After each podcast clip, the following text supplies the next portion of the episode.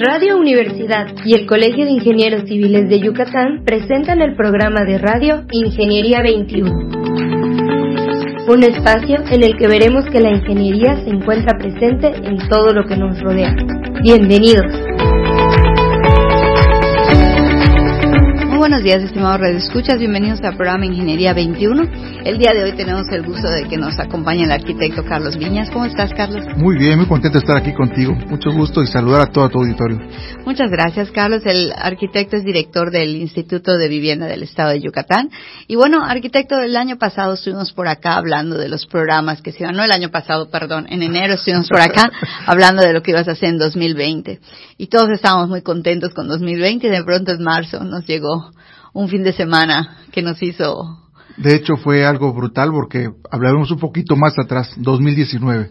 Las 17 mil acciones de vivienda iniciaron en el 2019, finales de 2019. Sí, recuerdo. Y evidentemente el reto era terminarlas a principios de este año, ¿no? Y con todo lo que nos sucedió, pues sí se nos complicó muchísimo, ¿no? El tema de la pandemia vino a cerrar un poco la economía, pero bueno, la ventaja para nosotros fue de que fue una, este, algo prioritario para los gobiernos. Exacto. Fue algo esencial y lo cual pudimos lograr terminar las acciones de vivienda con muchas dificultades porque evidentemente en muchos municipios donde estuvimos elaborando, sobre todo en las comisarías, pues evidentemente, se cerraron, ¿no? no nos dejaban tener acceso a estas comunidades. Por, eh, por el temor de la pandemia, ¿no? Por la, la situación de que no entrara, por es correcto. Lo que, lo que tuvieron que hacer los contratistas fue adaptarse y contratar a la gente de esa misma comisaría, que fue muy bueno porque también le trajo economía a las comisarías de los municipios, de tal manera que con esa gente que vivía en esa zona, pues se pudieron terminar las acciones. Fue un gran reto, la verdad, hasta la misma distribución de los materiales, porque evidentemente pues también se detuvo la movilidad, entonces eso también nos trajo bastante complejidad, pero maravillosamente lo logramos. El problema luego viene ahorita con el 2020, ¿no? Con todo este problema de las lluvias. Sí, sí. Y las acciones que tenemos que realizar este año, pues evidentemente, pues ahorita con los bancos de materiales inundados, pues nos vienen a complicar otra vez el tema de, de la construcción. Pero bueno, son retos maravillosos que vamos afrontando, son retos que el gobernador nos ha puesto en esta administración y con la convicción de ayudar a la población, ¿no? Elevar la calidad de vida de todos los yucatecos y para eso se realizaron en el 2019 y se terminaron en principios de este año 17 mil acciones de vivienda, que fue una, como lo conversamos la vez pasada, fue una unión entre los tres niveles de gobierno, que creo que es la mejor manera en que podemos trabajar. creo que sí. Con el impulso que trae nuestro gobernador, él puso los primeros 300 millones y con eso logramos, bueno, él logró que de tal manera que los municipios se sumaran y que el gobierno federal se sumaran para llegar a los 900 millones y poder realizar esas 17 mil acciones. Que Básicamente fue en municipios, ¿no? O sea, en municipios externos a Mérida o también tuvieron no, también comisarías de Mérida. Lo que pasa es que se analizaron los 106 municipios, la verdad, este, tristemente, pues hay mucha pobreza extrema y, y, el programa fue eh, directamente para la gente más vulnerable, ¿no? Esa fue la condicionante que puso el gobernador desde el principio. Él desde sus recorridos en, las, en las campañas se dio cuenta de que el Estado muy diferente vivir en la ciudad de Mérida que en el interior del estado, incluso en las comisarías del mismo Mérida, pues hay una pobreza con gran necesidad. Entonces, fue una de sus banderas que está trabajando es ayudar a la población vulnerable y por eso se encargó de hacer las viviendas, las acciones de vivienda. Que para nosotros los indicadores que manejamos, como comentamos la vez pasada, son los indicadores de Coneval que habla sobre el hacinamiento y por eso estamos haciendo los cuartos, que habla Se están haciendo recámaras, ¿no? Recámaras, baños, cocinas tal vez. sí, lo que pasa es que estamos atendiendo dos grandes indicadores, ¿no? La familia de la calidad de la vivienda, que se refiere, el indicador más fuerte que nos pega en el Estado es el hacinamiento. Y la manera de combatir el hacinamiento, pues hacer cuartos adicionales a las viviendas existentes para poder separar a las familias que viven en una misma espacio. En una misma. Y el otro tema es los servicios básicos a la vivienda. Y ahí, pues, obviamente, sigue faltando baños, seguimos trabajando en los baños. Estamos haciendo baños, digamos, entre comillas, normales y los baños incluyentes, donde se requieren para espacios de sillas de rueda, ¿no? Y también estamos realizando cocinas. Eso fue lo innovador de este programa, a diferencia de otros este, años que se entregaba nada más una estufa ecológica. Nosotros nos fuimos más allá, construimos una cocina abierta con una estufa ecológica, efectivamente, pero la intención era dejar que las, las, las, familias dejen de cocinar este en una en una cocina de lámina de cartón casi casi en el piso sino hacer que sea una, un lugar un, espacio más digno para poder sin perder las costumbres no es lo que ajá, exactamente es lo que te iba a decir porque al, tú decir abierta me llama mucho la atención y me da mucho gusto porque tratamos de imponer costumbres de ciudad cuando ellos no la tienen. O sea, a ellos les gusta tener una cocina abierta. ¿Por qué? Porque independientemente de la estufa ecológica, te apuesto que van a seguir cocinando con leña en parte, ¿no? Es correcto. Por eso la estufa es ecológica porque la leña está ahí. El tema es la contaminación que se lleva a los pulmones. Al poner una estufa ecológica con un una chimenea hace que, el humo se vaya fuera de la, cocina, ¿no? Y si además haces el espacio abierto, no lo cierras completamente, va a haber un, o sea, una corriente de aire que les permita tener una mejor salud. No, y eso fue mi gran discusión con el gobierno federal, que no entendían el propósito de las cocinas abiertas, que ellos, ah, por costumbres en otros lados de la República, este, evidentemente ellos querían pues, no calificar nuestras cocinas porque para ellos la estufa tiene que estar dentro de la vivienda, porque la estufa genera calor en lugares de frío. Dije, bueno, pues aquí en el estado lo que nos sobra es calor y lo que estamos buscando es frescura y por eso la estamos haciendo abierta para que esté, esté protegida del ambiente de lluvia y demás, del sol, pero evidentemente abierta para que pueda cruzar el aire y estemos frescos. No por nada se está cocinando al exterior. Claro. O sea, la costumbre es esa, cocinar al exterior para sacar el calor de la vivienda, ¿no? Claro, y además, este, yo recuerdo mucho, y tú estuviste en, no sé si estuviste en Infonavit, estuviste en Infonavit, no, tu, papá, tu papá estuvo en Infonavit, me acuerdo mucho. Pero vemos Pacaptún. ¿Cuántos fraccionamientos se repitieron como Pacaptún, este, compartiendo un muro? Muy pocos. Baliz también tienen compartido el muro. A los yucatecos no nos gusta, no importa, aunque sean 60 centímetros, 80 centímetros, 90 pasillos como marca el reglamento. Necesitamos pasillos. ¿Por qué no lo sé? Es, es costumbre, es uso, sí sé el porqué técnico que mucha gente no te cree, que es la humedad, el que, tenga, el que llegue el sol, ¿verdad? El diseño bioclimático, que yo lo, lo doy en la, en la, este, en la universidad y luego les digo, ese es simple sentido común, es ver a nuestros ancestros. ¿En qué momento los mayas vivían casa junto a casa? No, nuestro clima no lo da y lo estamos viendo ahorita. Con toda esta lluvia, las casas que están súper juntas. La humedad, es muy fuerte, ¿no? Es muy fuerte, es muy fuerte. Y si no te da el sol, Mira, nada más no se te va y no se te va. No, y por eso el reglamento es muy claro, ¿no? Ventilación cruzada, tamaños de ventanas para poder ver que entre el sol y para ver que poder circular la, el aire de un lado a otro, ¿no? Definitivamente. Y eso muchas veces el gobierno federal pues se topas que no entiende nuestros usos y costumbres y no entiende nuestro clima y quieren que evidentemente pues sacrifiquemos otras cosas y es algo que tenemos que defender en el gobierno federal y creo que poco a poco lo van entendiendo cada vez más. Ya ellos están trabajando en proyectos bioclimáticos de acuerdo a cada zona. Yo creo que vamos avanzando en eso. Ya no podemos seguir haciendo como se hacían hace muchos años, como bien tú me comentabas, que era un prototipo para toda la República, ¿no? No, imposible. ya tenemos que seguir adaptándonos a nuestro clima y sobre todo los usos y costumbres, porque podemos tener climas similares, pero las costumbres no son las mismas en cualquier lado. No, definitivamente, y además estén las alturas, la ventilación, la orientación, las lluvias, digo, las lluvias ahorita ya cada vez que salimos de la mañana decimos, a que no llueva hoy, ¿no? Pero bueno, estamos, estamos estén afrontando algo totalmente diferente en una situación muy difícil con el COVID encima, ¿no? O sea, además. Bueno, y regresando a las acciones, también tenemos el tema de las acciones que están desarrollándose ya en este 2020.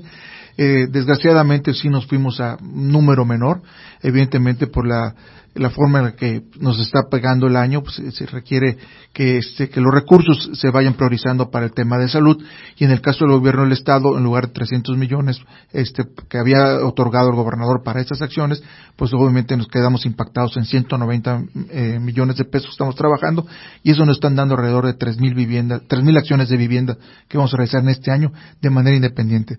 ¿Por qué digo de manera independiente? Porque a diferencia del año pasado, en el 2019, se trabajó tripartita, ¿no? Y esta vez lo que se decidió es que también por el esfuerzo que están haciendo los ayuntamientos para combatir el tema de la pandemia y ahora para combatir el tema del clima, entonces evidentemente pues se les ha dificultado un poco más hacer una, una coinversión, ¿no?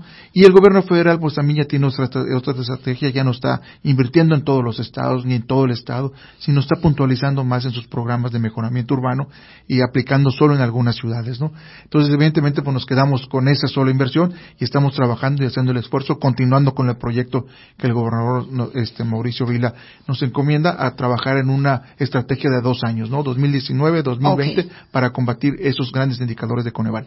Estamos de alguna manera entonces en un presupuesto aproximadamente el 75% pues del, que se, del que se estén el que se es, es correcto, digo, la disminución de los 300 cayó en 190, pero bueno, estamos haciendo que de esa manera pues, seguir trabajando y seguir ayudando a la gente que más lo necesita.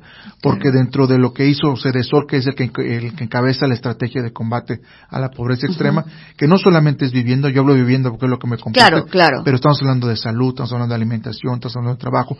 Hay varios rubros que está trabajando Cedesol en conjunto con las otras dependencias, pero en el tema de vivienda, pues bueno, ellos hicieron un censo donde se requieren obviamente más, más acciones, pero estamos combatiendo a las, acciones, a las prioridades de cada municipio. De tal manera que se trabajó con los alcaldes ese censo de población, se trabajó con mesas este, este, vecinales donde se, de realmente se calificaba si la gente lo necesitaba o no. O sea, ha habido mucha transparencia, ha habido este, mesas este, de análisis de, este, realmente la población que lo requiere, no solamente en el municipio, también en el Estado, también en el gobierno federal. Hay este, eh, se ha filtrado para ver si tienen otra propiedad o no tienen otra propiedad. Yo creo que el trabajo de transparencia para poder ver a quién le corresponde se está llegando a muy buenos resultados. Es un trabajo que aparentemente no solamente es un esfuerzo este, titánico realizar la construcción de 7.000 acciones y ahora 3.000, sino realmente el trabajo que hay detrás que no se ve, ¿no? El trabajo intangible que es el de estar directamente con la población, caminar los municipios, ver quién es la que realmente necesita y sobre todo, pues tener la seguridad de que es propietaria de la vivienda, que no es una invasión, que no es un lugar desde donde está en zonas de riesgo, que no es una zona federal, que no es la ciénega, etcétera. O sea, hay un trabajo donde la tenencia de la tierra es importante para que genere un patrimonio a la familia que se le está aplicando la acción de vivienda, ¿no? Sí, porque si no inviertes, como decían los antiguos, ¿no? Todo lo que inviertas en terreno ajeno es perdido, ¿no? Es correcto. Y me da, me da mucho gusto. Además, creo que esto aparentemente no se ve, pero creo que va a tener un resultado a futuro porque la gente va a entender que no se les va a dar por color o por o por este o por ser el primero en la fila, sino porque realmente lo necesitas en cuanto a una situación real de, de pobreza o de o de necesidad de, de, quitar el hacinamiento de las casas o de poder tener una cocina. Lo que tú dijiste es fue una premisa del gobernador, ¿no? Realmente olvidarnos de los colores, él es gobernador de todo el estado y nosotros somos los que estamos haciendo acciones para toda la población más vulnerable. Entonces, eso fue un trabajo difícil un poquito al principio porque evidentemente, ya sabes, ¿no? Los alcaldes que los míos, los tuyos y los vuestros, ¿no? Aquí es los nuestros que son todos, ¿no? Y la población igual, la, la que está acostumbrada a que siempre le toque, la que está acostumbrada a que nunca le toque y para qué pides y nunca le toca. No, aquí fue, ahora, ahora sí poner las reglas reglas de juego claras y que acceda realmente la gente que lo necesita. Y creo que logramos muchísimas cosas, seguramente hemos, podemos este, mejorar el, el, sistema, pero cada año lo vamos a ir haciendo para que la gente realmente se sienta que está siendo atendida y que realmente estamos satisfaciendo esa gran necesidad. También quiero dejar muy en claro que estamos haciendo acciones de vivienda, de programa de, este, de mejoramiento o de una ampliación porque muchas veces se habla de que, oye, que ese es un tipo de vivienda. No, no es un tipo de vivienda, no es una vivienda como tal. Es una ampliación, es una recámara adicional, es un baño que no tenían, es una mejora de una cocina que no tenían. Entonces, lo que estamos haciendo es ayudar de manera muy puntual en la necesidad mayor de esas familias. Y definitivamente habrá familias que necesiten más de una acción. Claro. Entonces eso iremos poco a poco atendiendo este, a esa población. Pero sí dejar muy en claro que es una acción muy puntual para poder ayudar que esa familia mejore, ¿no? No es, oye, vamos a hacer una, una vivienda nueva que satisfaga la necesidad de toda una mm. población. No, estamos ayudando a la familia más vulnerable, de verdad. Es un trabajo que me llena de orgullo porque realmente la necesidad es muy grande y estamos tratando de ayudar que esa eh, familia pues pueda salir con ese punto de inicio, ¿no? Y creo que lo más importante es, es llegar a ese punto, ¿no? A donde la gente lo necesita. Eso que se está haciendo de algo así como un diseño participativo, pero una evaluación participativa, donde hasta los vecinos en un momento dado dirán, no, espérate, yo necesito menos que la familia Pérez, ¿no? Entonces ah, le toca a esta familia. Esta sensibilidad ha sido esencial. ¿ah? Exactamente, exactamente, porque además rompes el esquema de le tocó al, al ayudante del, del municipio, le tocó al que era del color fulanito, le tocó no, no señor, le tocó al que lo necesitaba. Es correcto. Y si de repente se, nos iba algún mal análisis y llegaba el contratista y de repente llegaba y veía, oye, esta vivienda como no, no merece el, recurso, pues hacíamos un autoanálisis nuevamente ah, para poder hacer, no, pues que se le pase el el beneficio a otra persona, ¿no? Y sí estuvimos trabajando muchísimo en eso. La verdad es algo que el gobernador lo dijo muy claro, es realmente ayudar a la gente que más lo necesita. Se hizo un censo y estamos empezando con los que más lo necesitan, ¿no? La verdad sí es una necesidad muy grande, evidentemente va a ser muy difícil poder eliminar porque evidentemente pues esto sigue creciendo, pero estamos haciendo lo que nunca se había hecho. Históricamente esa cantidad de viviendas que se hicieron, acciones de vivienda que se hicieron el año pasado, más las que estamos haciendo en este año y las que pensamos hacer en años futuros, pues evidentemente ayudarán muchísimo a la sociedad yucateca, ¿no? Pues Carlos, muchísimas gracias. Creo que siempre nos queda corto el tiempo, el pequeño tiempo que tenemos, pero creo que el poder que los radioescuchas y que los ciudadanos conozcan lo que se está haciendo y lo que tú decías específico, no es una vivienda, o sea, no esperes que yo venga y te construya una casa nueva, tire lo que tengas, no, te voy a ayudar a tener lo que necesitas para que tú de alguna manera tengas un esfuerzo adicional y complementes si todavía falta es correcto. Yo sí nada más quisiera dejar aquí para que lo platiquemos más adelante si quieres. Claro, claro. El 5 de octubre pasado se publicó el programa estatal de vivienda y eso es muy importante que ahorita eh, la ley de vivienda nos, nos, nos exige que hagamos este programa.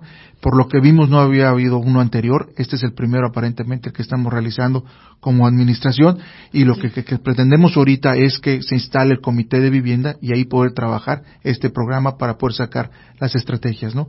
Yo creo que es un gran avance que tenemos. Es, es, estamos trabajando sobre cinco ejes este, esenciales de la vivienda. No entendamos solamente como la vivienda social que acabamos de hablar, sino todo tipo de vivienda que se hace en nuestro estado. Pues vamos a platicarlo. Con mucho gusto. En un, en un par de semanas más. Claro que sí. Muchas, gracias. Carlos. muchas gracias, estimado Radio Escuchas. Muchas gracias por haber estado con nosotros. Y bueno, ya dejamos pendiente la invitación del arquitecto. Muy buenos días. Se despide Tere Ramírez. Ingeniería 21 es producido por Radio Universidad y el Colegio de Ingenieros Civiles de Yucatán. Teléfono 925-8723. Correo gerencia arroba cicyucatán.mx. Facebook Colegio de Ingenieros Civiles de Yucatán AC, sitio oficial.